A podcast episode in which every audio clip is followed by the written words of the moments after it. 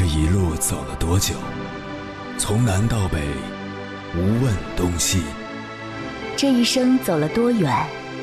春华秋实，红颜白发。也曾鼓起勇气，奔向不曾到达的地平线。也曾迷失方向，受困于爱恨情仇的漩涡。当夜幕降临，一切归于沉寂。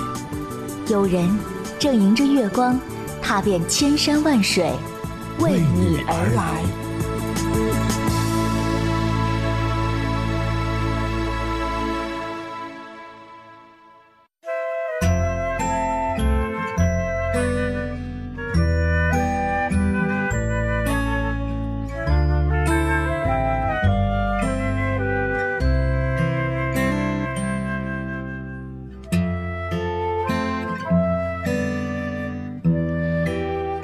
无意间在微博刷到一条二十五岁女孩欠二十万外债，抑郁失联的热搜，感慨不已。在重庆的街头，一对中年父母强忍着泪水，颤颤巍巍地呼唤着：“女儿回家吧，我们卖房为你还债。”视频在网络上传开后，无数人泪目了。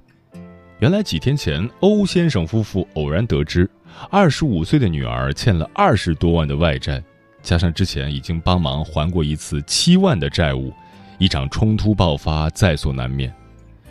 谁知从二月二十日开始，女儿陈青就突然失联了，联系不上女儿的欧先生夫妇就如热锅上的蚂蚁，焦灼不安。夫妻二人当天下午就从深圳飞回了重庆，奔波多日仍未找到女儿的下落。二十五岁。欠债二十多万，陈青被压得身患抑郁症，长期在网上进行心理咨询，还曾吐露过想自杀的想法。据心理咨询师透露，陈青是被骗陷入网络赌博而导致负债。现实生活中，陈青不是个例，而是一种现象。太多人在不知不觉中，早已被困在债务的漩涡里。凌晨时分，思念跨越千山万水，你的爱和梦想都可以在我这里安放。各位夜行者，深夜不孤单。我是迎波，绰号鸭先生，陪你穿越黑夜，迎接黎明曙光。今晚跟朋友们聊的话题是：懂得节制，人生更幸福。关于这个话题，如果你想和我交流，可以通过微信平台“中国交通广播”。和我分享你的心声。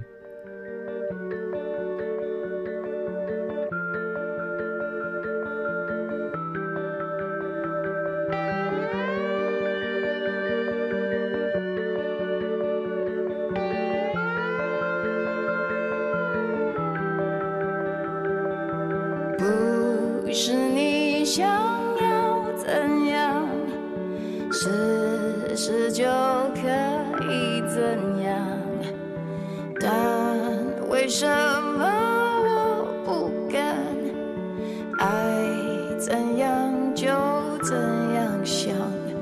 饱满与嫉妒，懒惰与暴怒，贪婪贪吃色欲，无法被驯服，无法被消毒。有个我诚实但不无辜，像风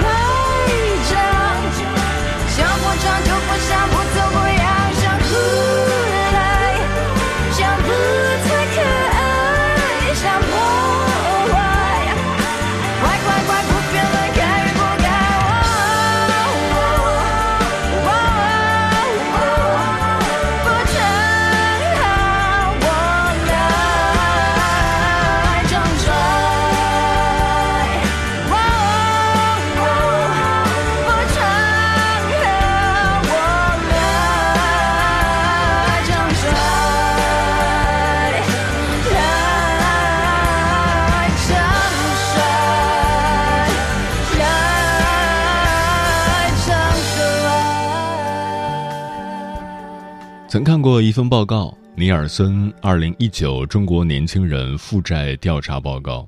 尼尔森公司的团队抽取采访了三千零三十六名十八到二十九岁的中国年轻消费者，对他们的消费方式和信贷情况进行了调查分析。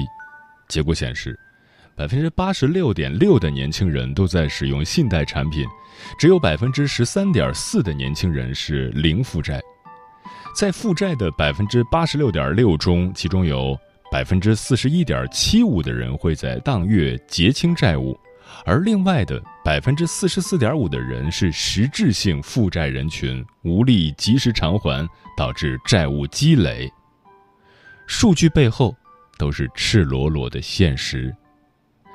接下来，千山万水只为你，跟朋友们分享的文章选自《读者》，名字叫《纵欲之下》。满是荒凉，作者可墨。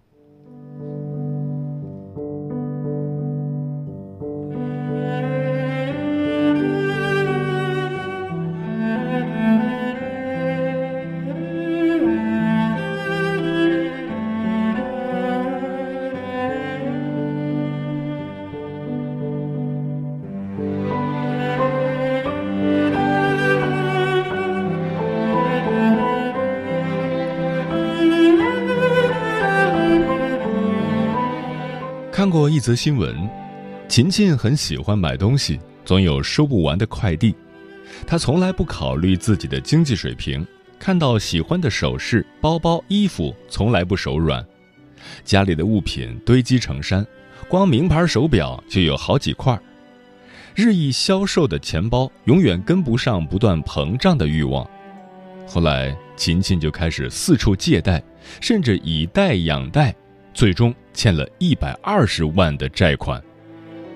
他只顾享受购物的快感，却没发现自己已不知不觉站到了悬崖边，甚至还把家人也拖下了水。最初，琴琴老公四处借钱帮她偿还了二十多万，但在得知还有一百万巨额债务后，老公也无力了，只能说：“我还要去还为你借的二十多万，这事我管不了了。”就此别过。被逼无路，琴琴只能把希望寄托在六十多岁的父亲身上，想卖掉父亲唯一的房子用来还债。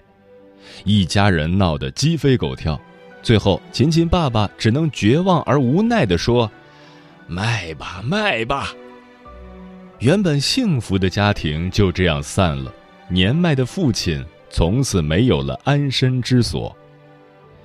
一念天堂，一念地狱，纵欲之下，皆是悲伤。纵欲是一场自我消耗，别无利他，只会让原本一地鸡毛的生活雪上加霜。《项羽骑象人》中说：“欲望就是人心中的一头大象。欲望的沟壑从来不会被填满。”如果不加以控制，就会盘踞在整个心间。每个人想要的都很多，但真正能得到的却很少，这是一种常态，也是一种必然。欲望本身是无辜的，罪恶在于放纵欲望的心态。不想吃节制欲望的苦，注定会被贪念所反噬。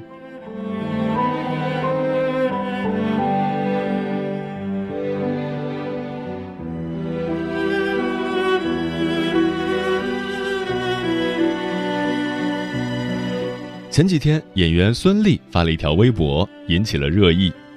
她晒出了一张衣物、鞋子的照片，并配文说：“我们妹妹的衣柜里又多了很多新品，来自我朋友女儿的二手衣。刚才我和小花坐在地上，一件件试过来，开心的不得了。”很多人不敢相信孙俪的女儿居然穿二手衣，在惊叹的同时，也纷纷为这种生活态度点赞。在此之前，孙俪曾发过一张逛商场的生活照，眼尖的网友发现，孙俪身上穿的居然是十年前的衣服。人已更好，衣仍如旧。孙俪早前在接受采访时透露过，自己在怀孕时曾主动找身边的朋友要旧衣服，朋友很惊讶，问道：“为什么？”孙俪回答说：“怀孕就一年的事儿。”为了怀孕去买衣服，穿完就不能再穿了，特别浪费。网友直呼：“孙俪太勤俭持家了吧？”比起物质上的享受，孙俪将更多的精力花在了精神上。微博中经常可以看到她在家写字、锻炼、陪伴家人的画面，跟邓超一起逗笑，和孩子一起画画。低欲的生活。才更有质感。生活本该如此简单而真实。一味追求奢侈的享受，会让自己陷入欲望的怪圈中无法自拔。适当舍弃一些，才能得到最简单却又最宝贵的幸福。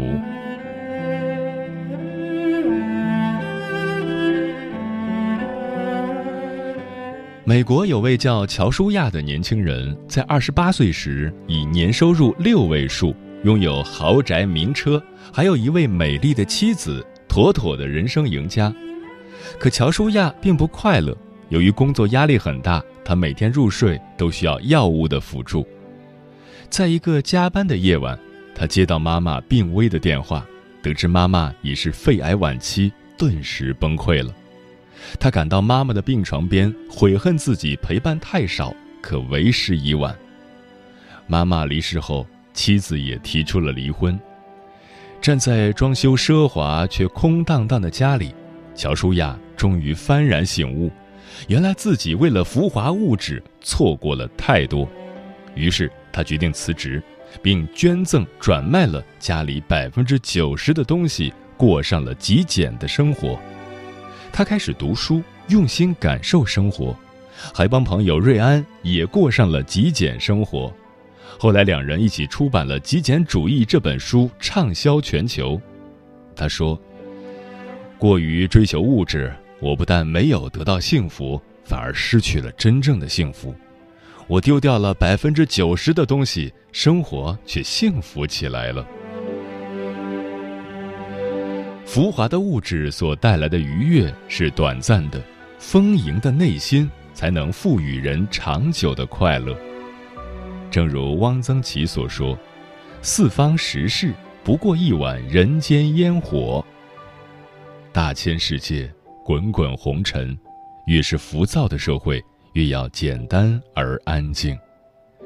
生活的幸福程度，从来不是看财富多少、地位高低。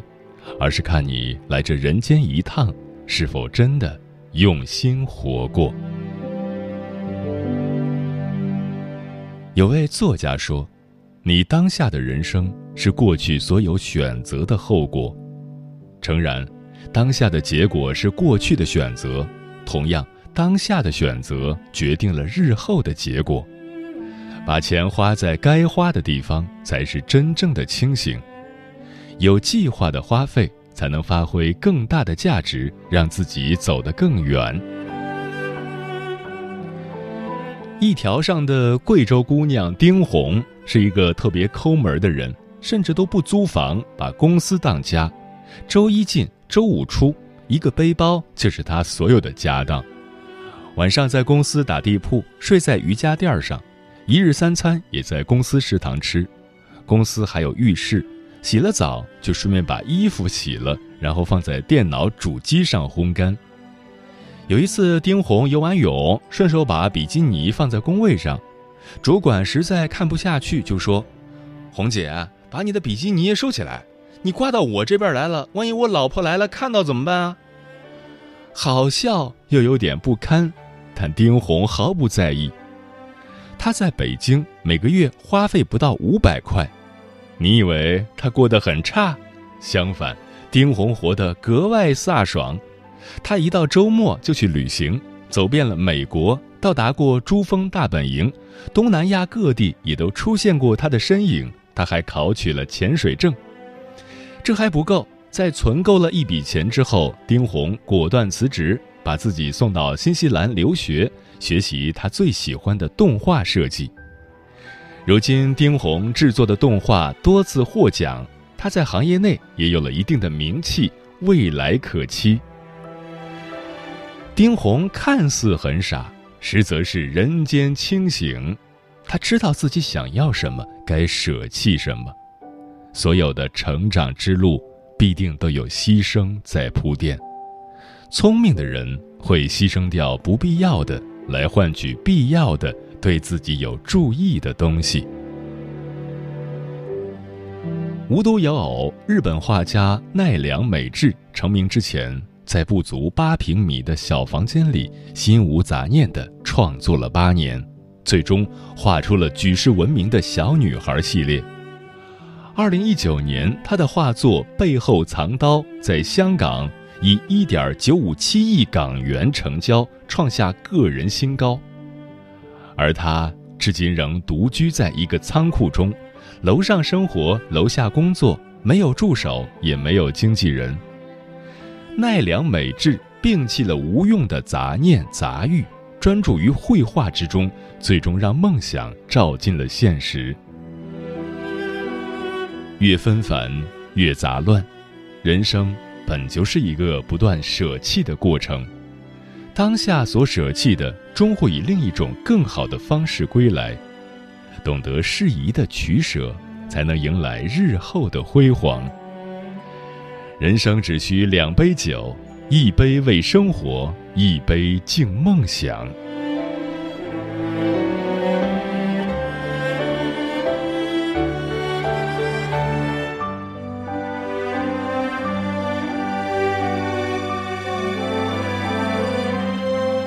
人来如风雨，去似微尘。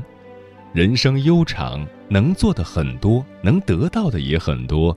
但最终什么也带不走。幸福的生活从来不是靠物质的堆积而成，而是内心的充盈。再华美的世界，没有自在的心去欣赏，也不过是牢笼；再奢华的生活，失去人生价值和意义，也是食之无味。喧哗过后，平凡如昨，生活看似平淡，实质已是幸福。别为一时的浮华堵住了通往诗和远方的路。最好的人生莫过于生活简单就好，人活着就好，未来在路上就好。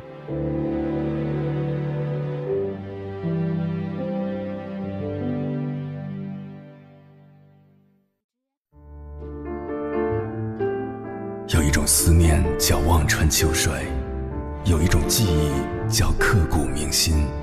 有一种遥远叫天涯海角，有一种路程叫万水千山。千山万水只为你，千山万水只为你，正在路上。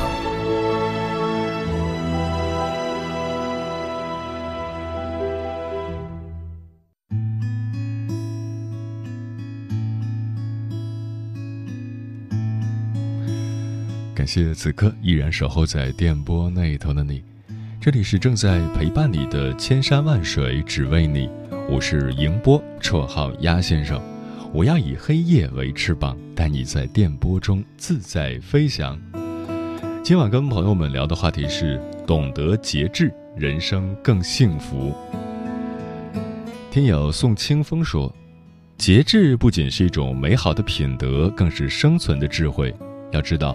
强壮的黑熊因为忍不住肉食的诱惑，自己跳进捕兽笼；机敏的鱼儿因为挡不住鱼饵的诱惑而被端上餐桌。人与动物最大的区别是，人类能够用理性来节制欲望，始终知道自己想要什么，从而坚定地迈步向前，才能使生命与精神的发展相互契合。书童说。孔子说：“七十而从心所欲不逾矩，意思是到了七十岁就能随心所欲的生活，却不会越出规矩。因为此时节制的观念已经深入内心，无需刻意提醒，所以更加清楚自己能做什么，不能做什么。”木姑娘说：“节制是一种良好的品德。”它意味着在生活、学习、工作中懂得适可而止、断舍离、控制欲望、回归本真，坚守节制这个品德，绝对不能暴饮暴食，也不能贪睡恋床。枫叶轻飘说：“人生太短，屈指不过三万天。一个人的时间和精力总是有限的，只有懂得节制，善于取舍，处理事情才能从容不迫。”体验到人生的快乐和幸福。立位人说，人生灵性里的九种美德分别是仁爱、喜乐、和平、忍耐、恩慈、良善、信实、温柔、节制。节制终章收尾，可见其重要意义。所谓节制，莫若说是给自己设限，是管理和驾驭。原始本能和负面天性的一把钥匙。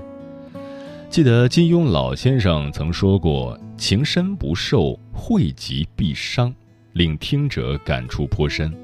生而为人，欲望和聪明都要在自我克制里掩藏和消弭几分才好。也听过修心名句：“凡事太近，缘分势必早结。”或人或事或物皆如此，可见，淡淡的，有章有句，有行有止，方为山长水远的恒久之道。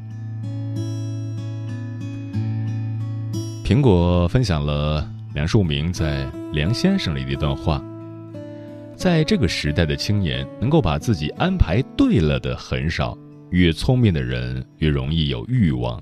又不知应在哪个地方搁下那个心，心实在应该搁在当下的，可是聪明的人老是搁不在当下，老往远处跑，烦躁而不宁，所以没有志气的，故不用说，就是自以为有志气的，往往不是志气，而是欲望。月光倾城说，节制的人生是值得去实践和坚持的。我现在多数时候是一个人在家，节制是要时时处处都要做到的，节制饮食，节制睡眠，适当运动，一个人也要过好生活。相信美丽会不请自来。双心说：“余生不长，我们都要学会节制，这是成功之道，更是人生幸福之道。”我们平时常说茶要倒七分满，并不是吝啬茶水，而是因为倒得太满就容易烫到客人。留有一定的距离，才有空余的地方散发沁人的茶香。这也是在告诉我们，行动要把握一个度，说话要留有余地。人生贵在节制，在这个物质太过饱满的时代，各种各样的诱惑接踵而来，但提炼人品质的，正是从一次次的节制开始。世界太细，吧人少，不免自闭一点。不信爱恋，永远太远吧，如此缱绻，亦有一天，叫岁月耗损。别自负地谈什么永远，就怕差太远。途中景各浅，别自若地谈什么永远，就怕讲太远。情长戏短，多么美丽终消逝，谁人值得以约誓去狠狠记低？多么脆弱的关系，谁人用一切发誓也将失去一切？怕万劫不解，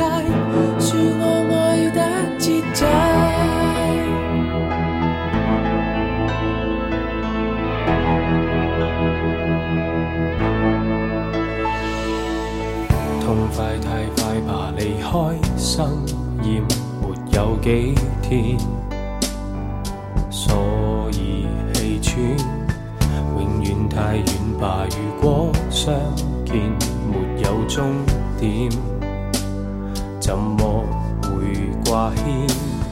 别自负地谈什么永远，就怕差太远。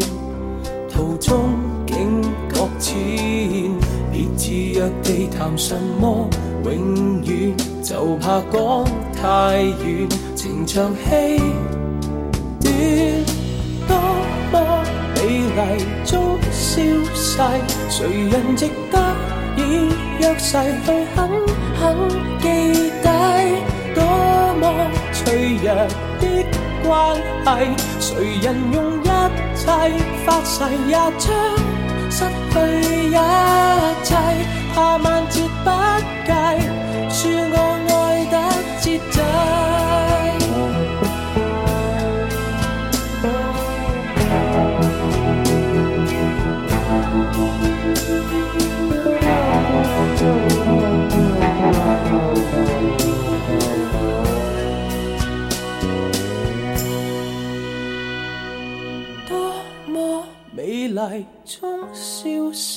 谁人值得以约誓去狠狠记低？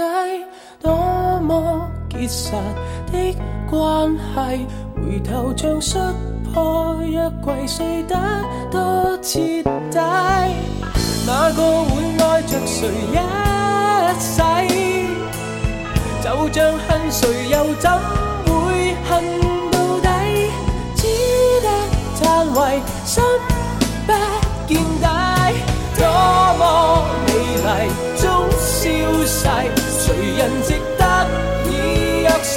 狠狠记低？